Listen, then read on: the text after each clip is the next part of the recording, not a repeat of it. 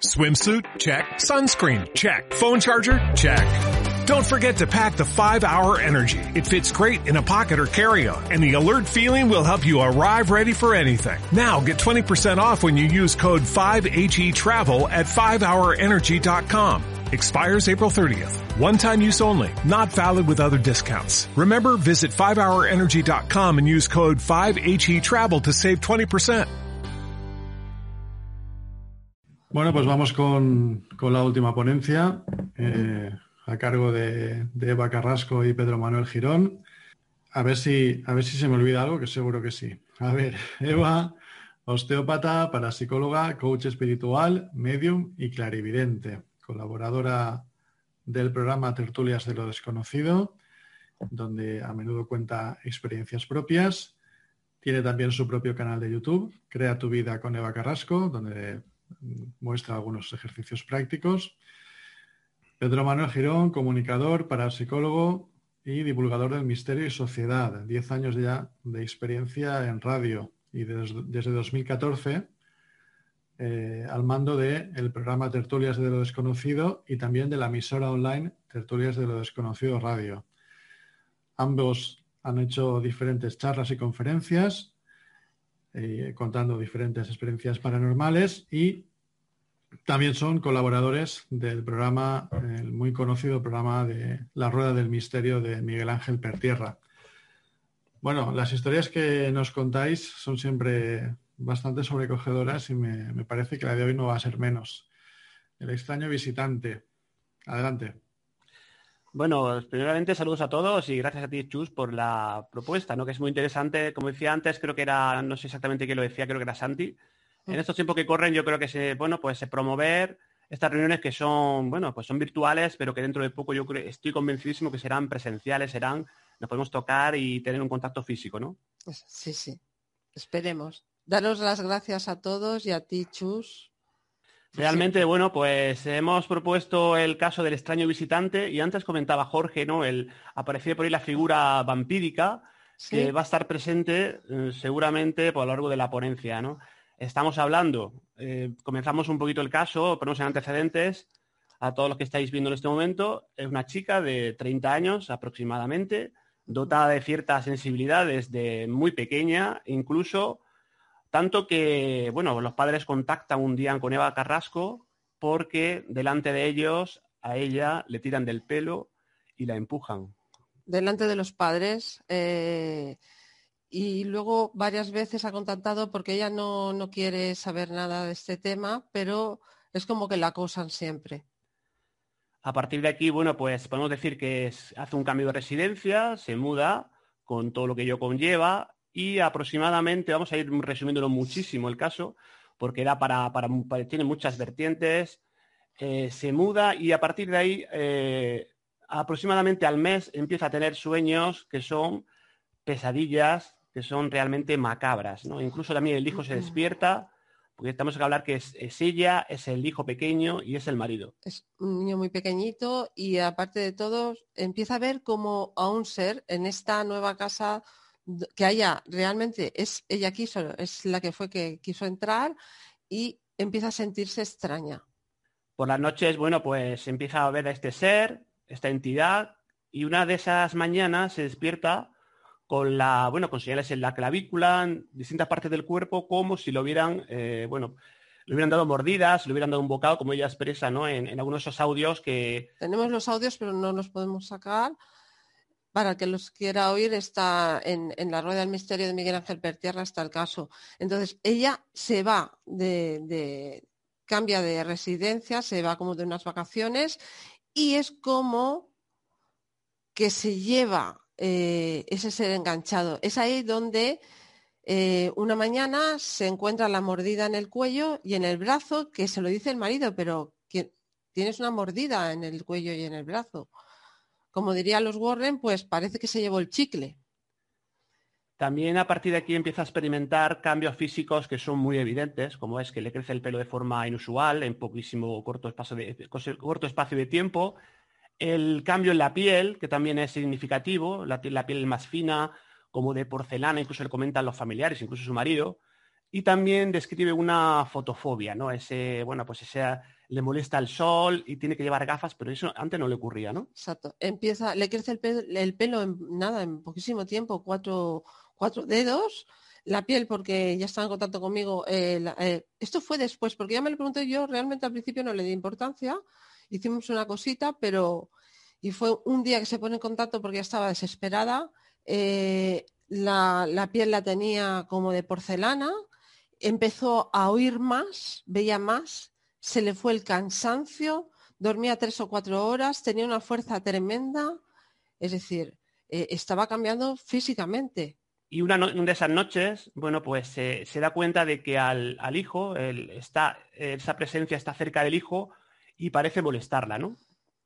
Bueno, eh, eh, la presencia parecía más bien física, incluso una vez se encuentra en el, la, es, digamos que es espiritual, pero era como física, porque una de las veces se encuentra la, la, puerta del balcón abierta y en una de esas noches que el niño está llorando, ese ser está ahí, bueno, podríamos llamarlo, no sabíamos cómo llamarlo, pues es una entidad vampírica, puesto que ella, aparte de todo, eh, empieza a desaparecer también los morados de, la piel, desaparece todo, todo problema circulatorio y en una de esas noches ella se lo ve es como que él la callaba, podía transmitirse con él mentalmente, pero no podía hablar. Y intenta ahogar al, marido. Entonces ella empieza a gritar, vete, vete de aquí, vete de aquí, y el marido se, eh, se levanta con la sensación de que lo han cogido del cuello y le han intentado ahogar.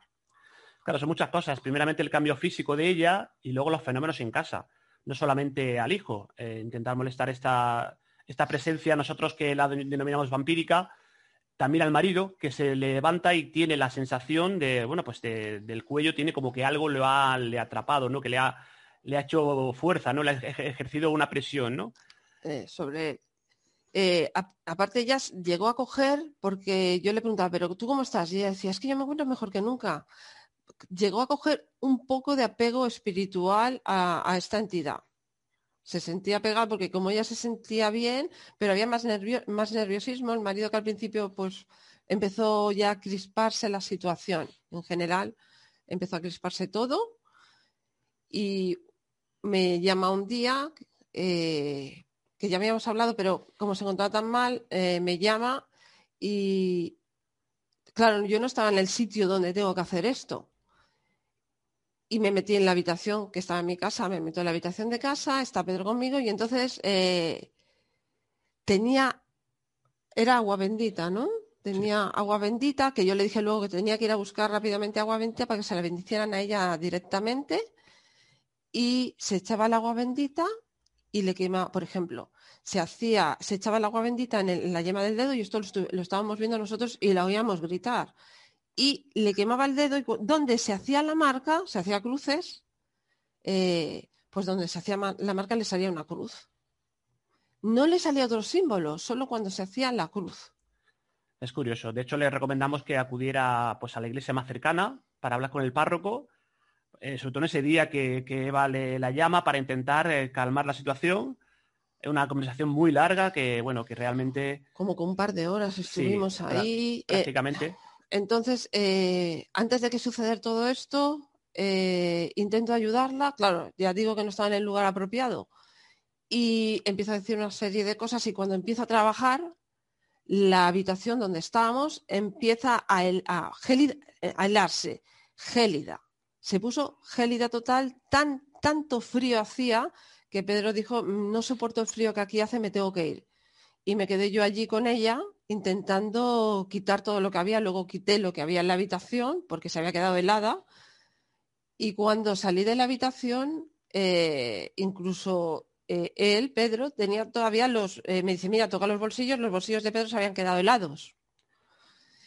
Y seguimos en contacto con ella y entonces yo le dije, bueno, aquí hay que actuar porque está claro que el problema lo tienes en el territorio. Y habíamos quedado, claro, era sábado, digo, el lunes quedamos, ¿cómo, cómo, cómo hacemos para que este ser no siga ahí? Entonces yo le dije, vete, vete rápidamente a, una... ¿Tienes alguna iglesia cerca? Sí. Se fue rápidamente a, digo, está, se están es decir, ¿no? Pero estaba como vampirizada, entre comillas. Se fue rápidamente a, una iglesia donde ella eh, tuvo, no es que estuviera, que no pudiera entrar, pero que la rechazaba. Sí, había cierto rechazo a, digamos, en la iglesia se encuentra mal, de hecho tiene que abandonarla porque, bueno, no soporta estar allí, ¿no? Es muy interesante lo que comenta Eva del tema este de la que en parapsicología se denomina la termogénesis, ¿no? ese cambio tan radical, tan tremendo de temperatura que sufrimos nosotros, en este caso a distancia, porque nosotros estamos en Barcelona y ya está en ese caso por la zona murciana. Estamos hablando de, bueno, pues casi mil kilómetros, 900 y pico kilómetros, y nosotros, eh, es curioso que a veces nosotros nos sorprendemos de los casos, intentamos ya con la experiencia, pero siempre hay como que un caso que supera al anterior. Y este, pues digamos que como decíamos al principio, tiene muchísimas vertientes, ha tenido un recorrido largo y también la supervisión médica, que yo creo que es interesantísima en estos casos. Ha estado todo revisado por un médico, es decir, se han hecho pruebas por si acaso, porque podría haber problemas, porque hay que trabajarlo bien.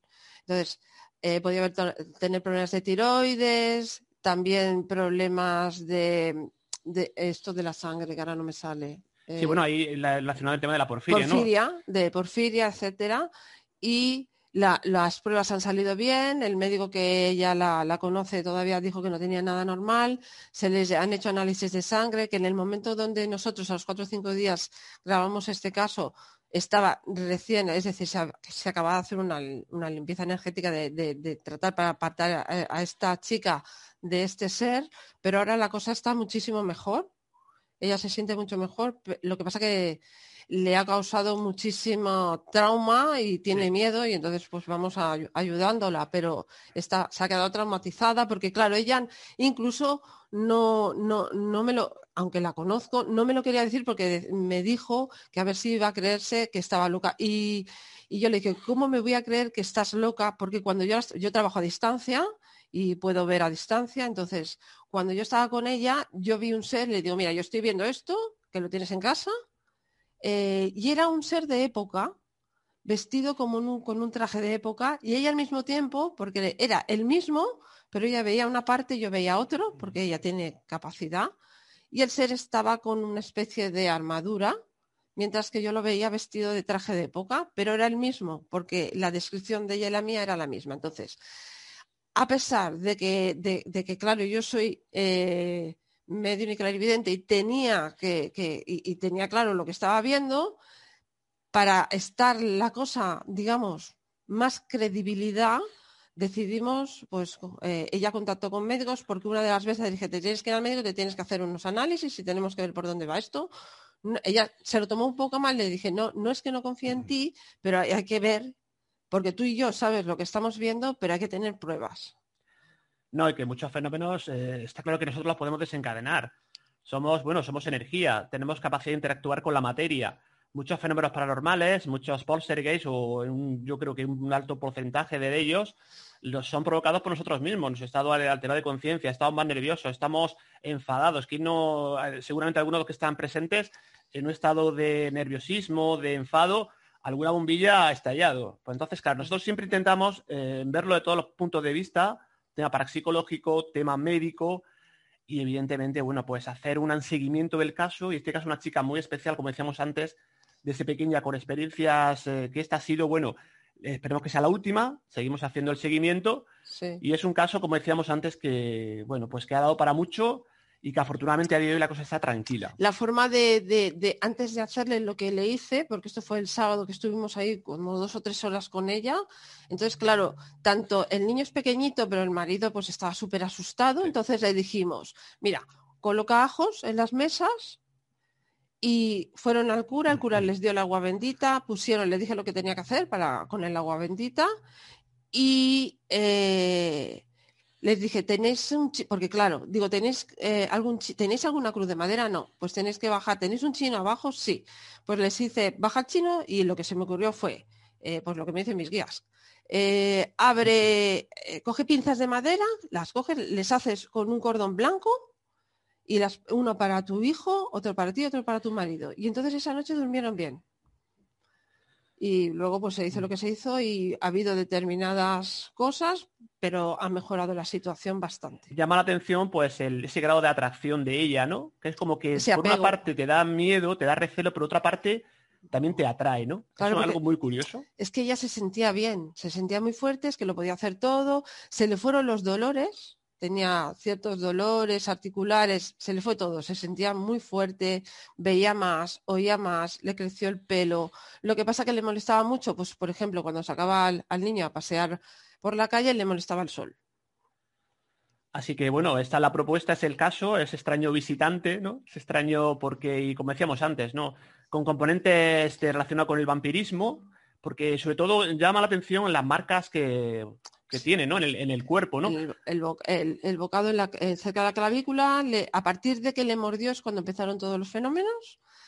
Y luego, el, eh, eh, porque tenemos datos y tenemos fotos y tenemos de todo, el hecho de que se, daba con, con, la yema, aparte nosotros lo estábamos viendo, y se marcaba, aparte que le escocía tanto el dedo como la piel, y por donde caía el agua dejaba el rastro. Se enrojecía todo. Sí, lo que le dejaba el rastro era la señal de la cruz. O sea, le decíamos, hazte, una redonda. Un círculo, ¿no? Y ahí no había ningún problema. Era con la cruz y donde por donde. Si, si la cruz chorreaba, le dejaba como. Y aparte hay fotos donde que se le había hecho hasta heridas. Sí, lo tenemos todo documentado, evidentemente, y yo pues eh, invito a todo el que quiera conocer eh, extensamente el, el caso, incluso con audios de ella, que como se expresa, que es interesante, con voz distorsionada, porque ella no quiere, quiere permanecer en anonimato. ¿no? Este que ha, sufrido. No quiere dar, no, tiene, no quiere tener relevancia de, ningún tipo. Invito pues al canal de, este caso es de La Rueda del Misterio, de Miguel Ángel Pertierra, que está, bueno, el audio pues más de una hora, en el cual se desarrolla todo el todo el, desde el principio hasta el final, hasta que es Eva pudo hacer la limpieza y la cosa aparentemente hoy, a día de hoy está tranquila. Sí menos mal. Así que, Chus, esta es la propuesta, este es el caso del extraño visitante. Hombre, es la primera vez, te puedes enfrentar a entidades, te puedes enfrentar a cosas que se ven fuertes, porque tenemos casos tremendos, pero yo le dije a ella, yo voy a hacer lo que pueda porque es la primera vez que me, que, me enfrento a una entidad de este tipo. Digamos que es un caso distinto a, eh, hasta ahora de todo lo que anteriormente habíamos tratado y hemos investigado. Por eso hemos decidido pues compartirlo con todos vosotros y contaros esta mañana tan, tan chula, ¿no? compartiendo con tantos compañeros de gente del misterio, ¿no? Tan, tan guay. Eso, eso es lo que hay que hacer y el misterio no, evidentemente no está muerto, el misterio cada día nos sorprende y por tanto, pues nada, esta es la propuesta, Chu, como decía antes, el extraño visitante para todos vosotros. Ha maravilloso compartirlo con vosotros. Había un comentario en el chat de Rosa que dice, parece una película, y es verdad que parece una película, ¿no? Se puede decir aquello de que la realidad, una vez más, supera, la ficción. Eh, Irma, habíais levantado Bueno, Eva, Pedro, a ver, mm, perdonar la palabra, pero acojonante. Es que no tengo otra definición, o sea, de, es un caso, yo creo que insuperable, desde luego. Podemos hablar de como una especie de posesión vampírica, ¿verdad? Eh, aparte, me, costó, ¿eh? ¿eh? Es decir, pues hay casos que son más fáciles Siempre tienen sus efectos secundarios, pero hay casos más fáciles, más complicados, pero cuando yo en mi propia casa se me heló la habitación de esta manera tan brutal, que es que era gélida, ¿eh? La sensación, si se fue de la habitación Pedro, dice yo me voy. Sí, yo me salí, aparte de lo que decía ya antes, del chaleco que tengo aquí detrás, de la silla, los bolsillos, o sea, metí las manos estaban congelados. O sea, es una cosa que nunca me había pasado desde luego que, nadie mejor que tú, desde luego que vosotros para poder ayudar a esta pobre chica. Tony os quiere hacer una pregunta. Bueno, a ver, es un poco de todo. Cada vez me un poco del caso y eso. Pero bueno, ya que he apuntado, eh, bueno, los seres y estas entidades, bueno, tú, Eva, lo percibes en in situ, en el, en, el sitio donde se ocurre esto. Yo lo percibo pues desde, desde mi casa bueno, pero también lo percibes, evidentemente lo percibes en sí. Ah, sí, sí, sí, por supuesto. Sí, más, con más intensidad, claro. Y bueno, pues esto será seres, entidades o como quieras, de... no entiendo yo cómo definirlo, pero habrá benigno y maligno, evidentemente.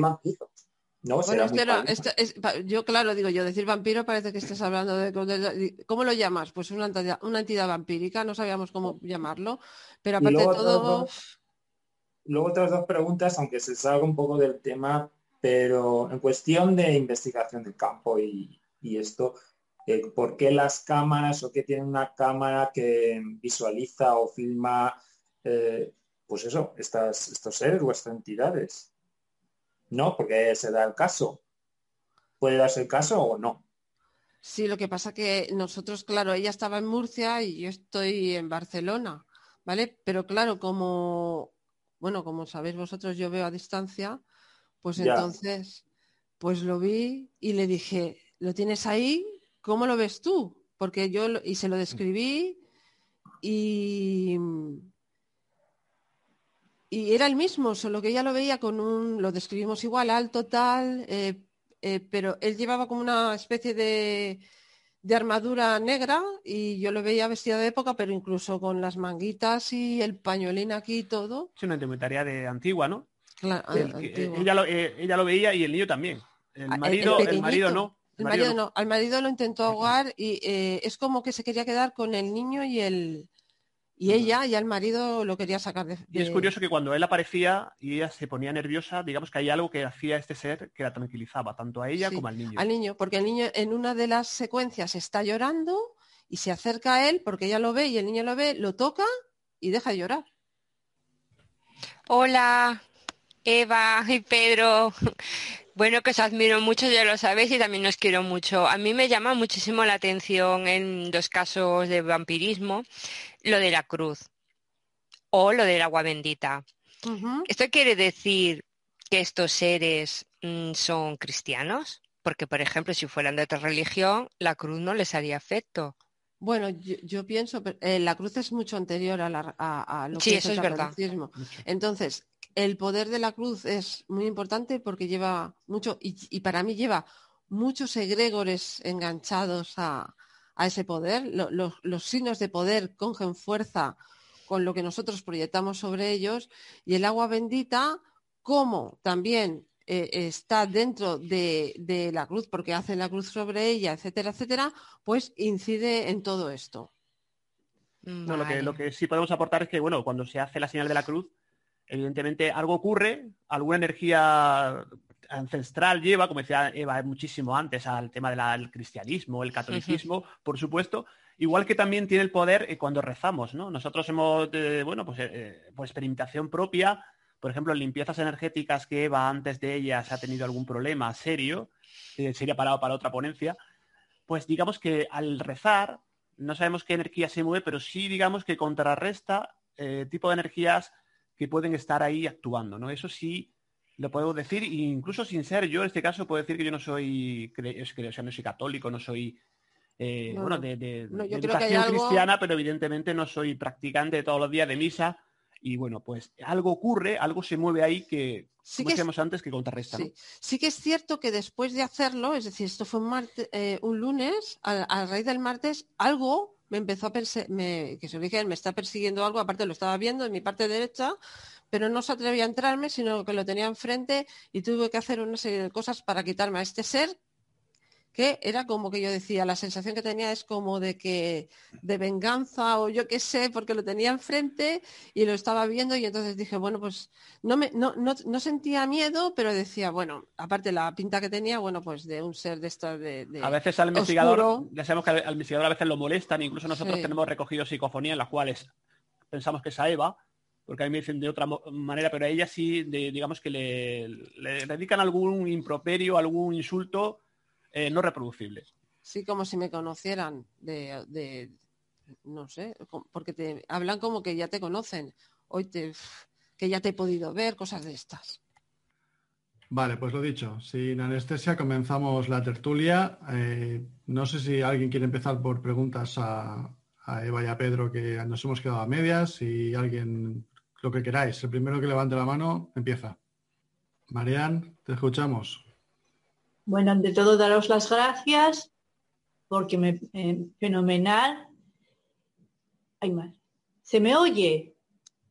Sí, sí, sí, sí, te escuchamos. Vale. Eh, mm, me, llamó mucho la atención cuando preguntaste qué, qué, enigma era lo más importante, cuando dijiste que la realidad es verdad, nunca me había dado cuenta de que qué es la realidad. Nunca pensé que fuera un misterio tan grande. Siempre buscas otros misterios, otras cosas, pero nunca había caído en la cuenta de que el mayor misterio puede ser que sea lo que es la realidad. Eso me lo llevo, vamos, mm, me, dejó y después de lo de Eva me confirma más todavía de que es realmente la realidad, porque os oigo, os oigo, os escucho y tal, y no sé cómo decirte, es que, es que la realidad desaparece, tienes que tener la mente abierta para tener otros nuevos conceptos que dices tú, no puede ser que exista un mundo así y sin embargo existe. No sé si me expliqué bien. Eh, los que estamos en esto sabemos que, que, estas cosas, que son muchas y muy variadas, pasan. Algo, a algo tienen que responder. Yo ni me considero escéptico ni creyente. Creo que cuando algo no tiene una explicación hay que investigar y ya está. Tampoco hay que darle tantas vueltas. Eh, sí que es cierto, y ya que nos ponemos lo matizo, cuando acabemos de hablar de todo esto hay que volver al, cajón de la realidad aquel del que hablaba, ¿eh? que nadie se me disperse, que esto es un poco peligroso. Yo a veces me asusto cuando, cuando digo estas cosas, digo, a ver si alguien va a pensar que yo estoy aquí promoviendo que, todo vale. No, a ver, eh, sí creo que es un gran misterio y, bueno, pues vamos a investigarlo. A ver, creo que está por ahí. Eh, vamos pasando. Eh, Santi, por ejemplo. Creo que estás ya. Sí, sí, sí. Bueno, yo solamente un par de un par de cosillas y ya pues lo que vosotros queráis comentar.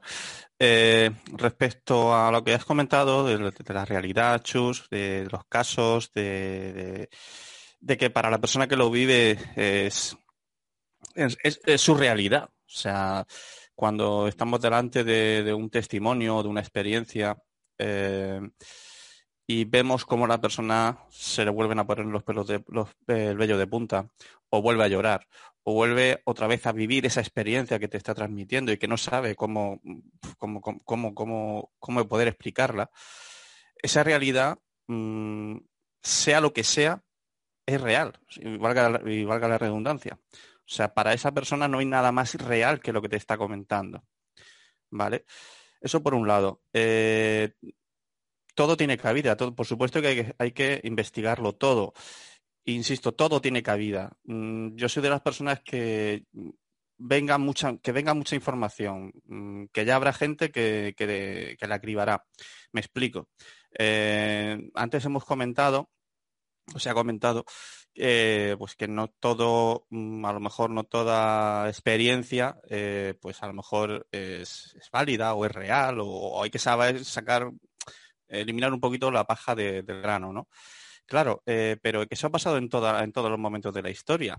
Sin ir más lejos, pues, por ejemplo, cuando Polibio describía en sus crónicas de las batallas de Roma la conquista de Carjadas, la conquista de Cartagena, estaba hablando de miles y miles y miles de legiones romanas, de hordas de bárbaros cartagineses, etcétera, etcétera, etcétera. Mm, cuando se estudia ese caso, cuando se estudia eh, de manera metódica, que ahí yo sí que entraría a que lo importante sea el método de investigación, Siempre que, siempre que se lleve un método de investigación, dará igual las conclusiones a las que se lleguen, que mm, si no valen para ahora, posiblemente para unos años o para unos siglos o para un futuro sí sea totalmente válido. Y respecto a, Juanca, comentarle que tenemos que, ver qué sucedió en la década de los 70, 70, 80, porque eh, en Elche, por ejemplo, tengo un caso muy, muy, muy, muy similar al que comentabas de la Ouija del, piso 12, que también la Ouija está por medio, que también coincide con una nueva, una remodelación de un edificio, de una nueva construcción, que además es uno de los últimos casos que de los programas que he hecho con, que he tenido la suerte de hacer con, con Chus en la última realidad, y que, y que no que se repitan patrones, pero son casos muy similares y sobre todo lo que me ha llamado la atención es el hecho de esa década, de los entre 70, 70, 80. Es una cosa que sí me ha llamado mucho la atención. No, no, no, no, comentar ese par de cositas nada más. Bueno, pues eh, interesante, ¿eh? lo de, la, esa década, efectivamente, esas dos décadas, me parece que como si hubiera una especie de contagio, ¿no? Que hubiera cierta... Es, es, curioso. Es que al final siempre vamos encontrando esas claves que al final es lo interesante. A ver, Fermín.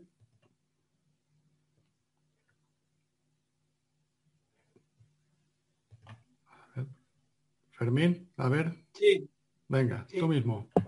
Nada, pues nuevamente quería dar las gracias por este programa que ha estado muy ameno. Y diré que son casi, casi cuatro horas aquí hablando y la verdad que nos ha hecho pesado. Eh, hablando de cosas, mira, por ejemplo, eh, cuando mm, pasa una cosa traumática, pues sí, se te abre un canal. Porque tú sabes que yo tuve, estuve muy, muy mal y estuve seis días en la UCI y después es que se me ha abierto un canal que es que incluso voy a veces por la calle y escucho que me llaman. Oigo que me dicen mi, nombre es Fermín. Eh, voy a grabar por ahí, a mi canal, y, a veces me dice, ya está aquí el Fermín, en la, en la psicofonía. O sea que sí que se te abre un canal y yo creo también que hay entidades que van contigo, como si lo llevara de carga y van conmigo. No lo sé, pero bueno, este mundo es muy, muy apasionante. La verdad es que yo, cuando yo pongo cosas de vídeos y en internet, no, yo no quiero como otros que van solamente a, a ganar dinero con el Patreon o, otros que van para, lo hacen como para que tenga mucha gente que vaya a verlo, como diciendo, eh, tengo muchos eh, suscritos. No, yo no necesito eso. Yo pongo mi dinero, eh, una cosa que me gusta, yo hago mis vídeos, no pongo la psicofonía donde está para que la persona que lo quiera escuchar que dé su opinión, no la que yo le preparo. En fin, yo que sé, este mundo hay muchos que vamos muy en serio y otros que van de fantasía. Pues nada más, realmente eso para daros las gracias y que todo ha estado muy bien y y, esta otra. Ahora. Eh, no, no, simplemente pues eh, agradecer y sobre todo comentar con, con Fermín que, que, efectivamente yo estoy de acuerdo con él en el sentido de que, de que es cada uno quien tiene que sacar sus propias conclusiones, que, que hace muy, muy interesante la labor que estás haciendo, Fermín, y sin dar pistas de donde haces y grabas esas, esas experiencias, que sea cada uno, como tú bien dices, que sea cada uno el que, el que tenga que poner su opinión y sus propias conclusiones. Hola, buenas. Yo lo primero que quería decir era que personas como Eva y Pedro dignifican este mundo de viventes y sensitivos, porque son personas honradas, honestas y sobre todo buenas personas porque ya no son casos, porque estos casos existen, existen, existir existen. Ya no hablo de casos tan truculentos, casos de gente que se encuentra mal, por lo que sea, no encuentra explicación, van a médicos y no le encuentran explicación. Sin embargo, se deterioran físicamente o mentalmente sin una explicación médica. Y muchas veces puede ser a causa de envidias de gente de alrededor, del trabajo o unos celos enfermizos y, la labor que hacen Eva y Pedro a mí me parece de verdad impagable, pero impagable, porque sobre todo son eso, honestos. Y si lo digo, lo sé de primera mano. Dicho esto, yo quisiera comentarles a Eva y Pedro si a raíz de todo el tema este del confinamiento y del virus, si se han, se han sumado muchos más casos de lo normal, así de temas así, pues eso, de gente que se encuentra mal, Primeramente, muchas muchas gracias y yo lo que quiero reivindicar un poco también es los casos que, y los testimonios. Eh, Pedro, y tú sabes que esto le ocurre, pues nosotros tenemos casos de hay gente que es policía, que son jueces, que son abogados, que no solamente le ocurre a un extracto social deprimido, analfabeto, por favor, que esto es muchísimo más amplio de la historia. Los reyes han tenido futurólogos, han tenido los papas. Entonces, esto ocurre a un extracto muy amplio y los casos pues yo no sé si se han aumentado. Yo creo que sí ha habido un poquito un antes y un después, ¿no? A ver, intento. Lo que sí que es verdad que estas limpiezas tan bruscas que hago, intento hacerlas en el último caso, siempre ahora hago otras cosas y a veces las personas simplemente con pequeñas cosas mejoran, entonces pues ya está. Eh, pero la tristeza que está envolviendo a la gente sí que hace que atraiga, eh, como ha dicho Fermín, sí que llevamos una serie de, siempre ha existido el mal y el bien y atraemos una serie de entidades que se pueden quedar pegadas y entonces sabemos que esa vibración baja va a alimentarse de nosotros, eh, van, a, drenar nuestra energía. Eh, y hay personas que siempre quieren estar enfermas porque tienen un cierto apego a todo esto. Entonces, ¿han aumentado los casos? Sí, y aparte son mm, diferentes. Es que eso, es, eso es lo que yo quería saber, porque esto ha tenido que crear, pues no sé a qué nivel, pero como un aumento de casos y a lo mejor incluso algunos un poco raros, ¿no? De decir, oye, mira cuántos casos de este tipo están habiendo, cuando a lo mejor no era tan común. Ya no tienen por qué ser truculentos, sino, no sé, de malestar general, como hablamos, que pensamos que es que estamos enfermos de, la pastillita y no resulta que no es eso, no sé, es porque a lo mejor estás conviviendo con tu mujer todo el santo día que antes solo la veías para dormir. Por ponerte un ejemplo, ¿eh? De hecho, han aumentado los, el número de separaciones, de divorcio, imaginad. no, hay gente que no, se conoce, hay, parejas que no se conocen y, conviven durante muchísimos años sin conocerse. Entonces, ¿qué ha ocurrido con el confinamiento? Que muchos de ellos han empezado a, conocerse, con lo que la parte positiva y la parte negativa que conlleva ello, ¿no? Luego, también hay otra cosa muy fuerte, que es este tema yo, porque yo más bien, bueno, sí, trato, bueno, como sabéis, el karma, las vivencias energéticas, etcétera, etcétera, pero lo que me está ocurriendo últimamente es que estoy viendo muchísimos más seres fallecidos y se están dando mensajes que esto yo antes no lo hacía porque era una parte que no quería, pero es como que algo que te empuja. Y, por ejemplo, esto que no sucedía antes porque ha habido muchas pérdidas, el otro día, eh, por poner un caso, eh, un ser fallecido, en este caso era una mamá que eh, no había terminado bien con la hija y ese ser fallecido, que ni siquiera la hija, porque le dije, está aquí tu madre, porque esto me pasa a no ser que te metas en la vibración y intentes ver quién puede venir, ¿no? Pero eh, está aquí tu madre y hubo una conversación entre la madre y ella y esta chica es juez. Y, llegaron porque ella no la pudo ver, no, no, no estuvo enterrada y no sabía, ni, eh, por una serie de conflictos familiares, ni, ni siquiera que había muerto, y llegaron a, a, solucionar, no, no, solucionaron el problema que tenían ellas dos. Y fue súper emocionante, ¿eh? porque aparte yo a ella la conozco y fue súper emocionante como de ella no, no, querer nada de su madre, aparecer este, este alma y este ser fallecido y llegar a reconciliarse en esta situación. Y pasó. Y entonces ella me dijo a mí, yo sabía cosas que esto era verdad, porque la mamá me dijo que eh, unos días los tienes mejor, otros peor, como siempre, ¿no? A veces vienen, a veces no vienen, pero la, madre eh, pudo, eh, pudieron, digamos que está muchísimo más tranquila. Por eso digo que es una labor impagable, o sea, es que no, no, no tiene precio ese tipo de ayudas. Yo quiero, yo quiero antes de, pasar a otros compañeros, sí puntualizar dos cositas que me han parecido muy interesantes. Primero, el tema de las FM me, me apasiona y Santi, bueno, pues evidentemente, yo creo que seguro que ha conocido Santi algún caso, porque no todas las FM son bucólicas, son maravillosas, son bonitas.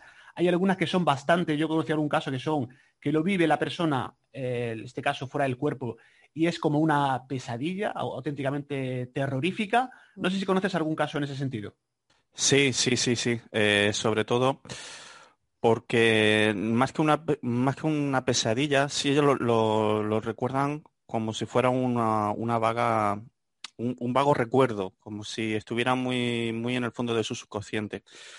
Eh, no me he encontrado con muchos casos, pero, pero sí, sin más lejos el caso de, de, un señor, Antonio, que estuvo, que estuvo también en muerte clínica bastante, bastante tiempo y que lo único que recuerda son ruidos, dolor y, y una sensación de, de, intranquilidad muy, muy, muy fuerte. Muchas gracias. Y otra cosa para Juanca rapidísimamente, porque es un tema que también, te voy a decir que me, gusta muchísimo, el tema de la Ouija. que comentaba también que tenía presencia en su, en su caso. No sé si tú tienes experiencia al respecto, experiencia positiva, negativa, así rapidísimamente, y, qué piensas del fenómeno. Eh, bueno, pues personalmente en las investigaciones que hago, rara vez utilizamos Ouija. Eh, es verdad que hace unos años yo tenía incluso prejuicios con utilizarla y con aquellos que la utilizaban de forma, digamos, un poco, un poco bestia, ¿no? Eh, actualmente sí, sí la tengo en cuenta, no siempre, pero en algunas de las investigaciones sí, y mi experiencia personal, de las pocas eh, que puedo, digamos, transmitir, es positiva. Es decir, tengo la seguridad y el convencimiento de que la Ouija abre algo, llámalo puerta o llámalo como quieras, tengo la seguridad de que se contacta con algo, eh, también llámalo como quieras, y, hemos tenido experiencias realmente interesantes. No, no puedo dar nombres, pero hemos hecho alguna investigación con compañeros también de Península, coincidiendo con algún congreso. Hemos hecho, eh, hemos puesto en práctica Ouija cinco o seis personas en esa, en esa ocasión donde obtuvimos resultados durante horas eh, realmente muy potentes e interesantes, por lo cual no puedo decir que no, que no es nada. Estoy convencidísimo de que la Ouija activa, activa algún sistema y que, como todos decimos y parecemos cansinos al decirlo, hay que tener también mucho cuidado porque ese desconocimiento de aquello que se activa, ese desconocimiento de, lo que puede manifestarse, hace que eh, podamos ser susceptibles de ser abducidos por ese, por ese fenómeno y que se entrecomille lo que acabo de decir y no saber eh, manipularlo, no saber gestionarlo, mejor dicho. Ese es el gran peligro de la Ouija, no saber gestionarla porque desconocemos qué es lo que la activa. No hay una cosa eh, diferente a eso, ¿no? Es mi opinión realmente. Claro, digamos que el, peligro no es la, la, herramienta, sino cómo se utiliza, ¿no? Cómo se utiliza y quiénes la utilizan. Es decir, el gran enemigo de estos temas o el gran enemigo de la investigación generalmente es el propio investigador, por sus limitaciones, por sus eh, prejuicios, por su sistema, que no todos los investigadores trabajan con un sistema adecuado o trabajamos con un sistema adecuado. Es decir, el gran enemigo, insisto, somos nosotros. Eh, ¿Cómo afrontamos primero una investigación, una experimentación, luego una investigación, una documentación? Si todo eso no lo gestionamos de la forma adecuada, los investigadores estamos equivocándonos. Y estoy convencido de que los grandes males del misterio en nuestro país son causados por los investigadores y por los divulgadores. El referente, no me acuerdo quién preguntó antes que por qué en el 79, en las décadas de los 70, 80, hay tantos casos de Ouija.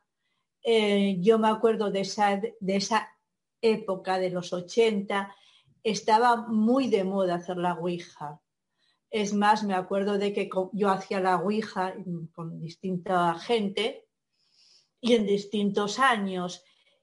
Y me acuerdo que incluso, no me acuerdo si era, qué revista era, era de misterio, que te regalaba un tablero de la Ouija de cartón. No sé si os dais cuenta vosotros de, de eso. Y en aquella época, por los años que tengo, sobre todo de los 80, ya te digo que era, hacíamos reuniones y salía la Ouija. Yo hice la Ouija con una amiga e hicimos una promesa haciendo la Ouija y ella la cumplió después de muerta.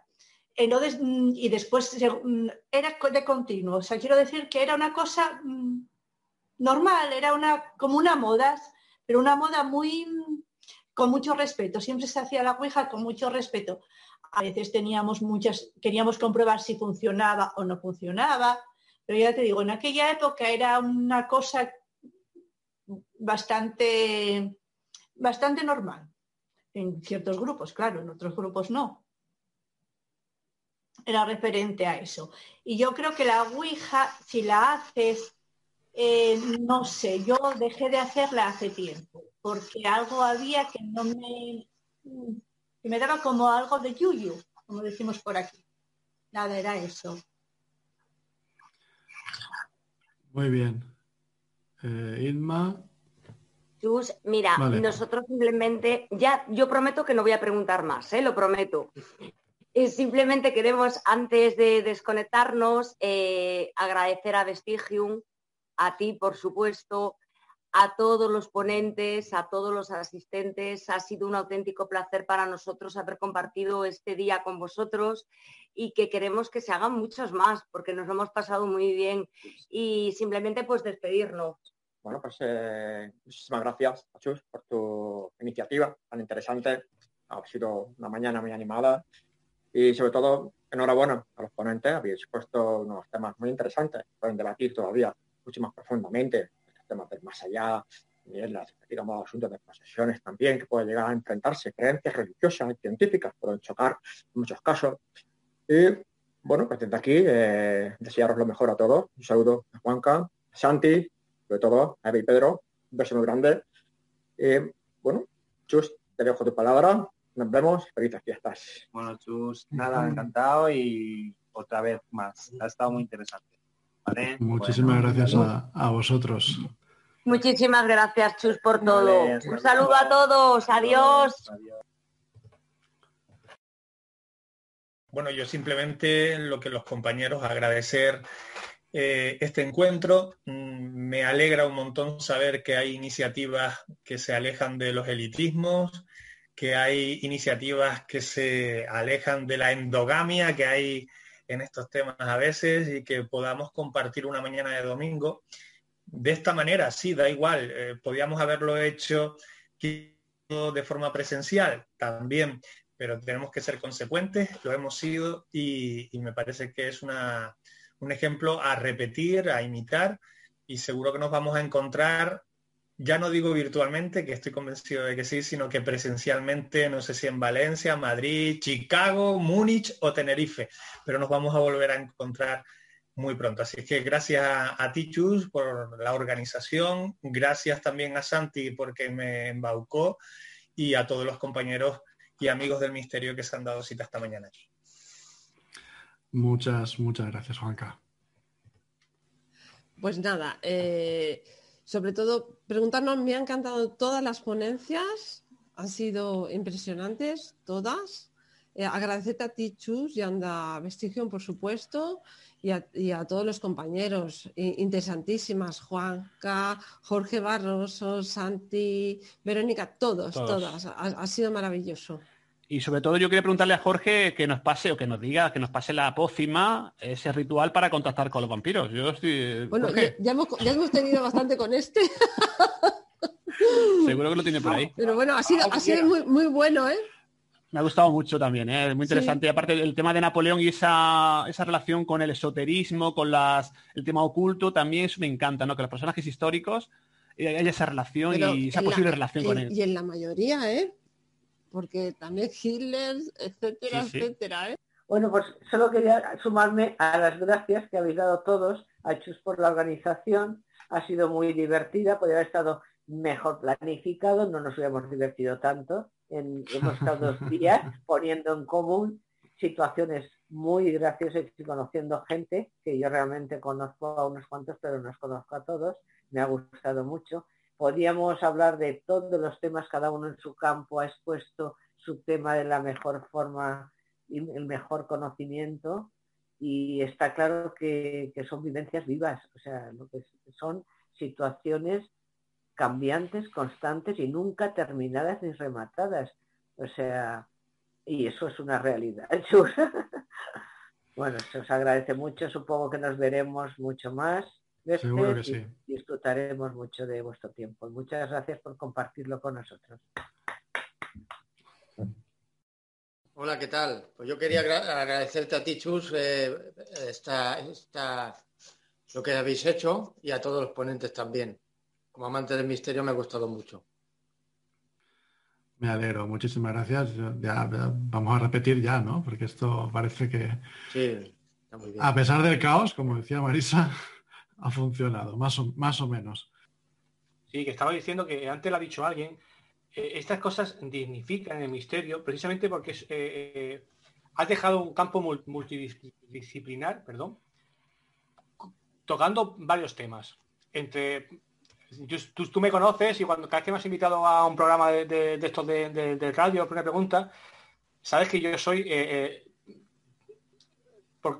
soy bastante escéptico en muchos temas, porque me gusta mm, investigarlos desde todos los puntos de vista. Yo creo que un investigador tiene que hacer eso. O sea, mm, yo no pongo en duda lo que diga alguien, pero hay que investigarlo de todo. Creo que hace falta también leer mucho más libros sobre neurociencia, para, porque explican muchos temas que se, hablan.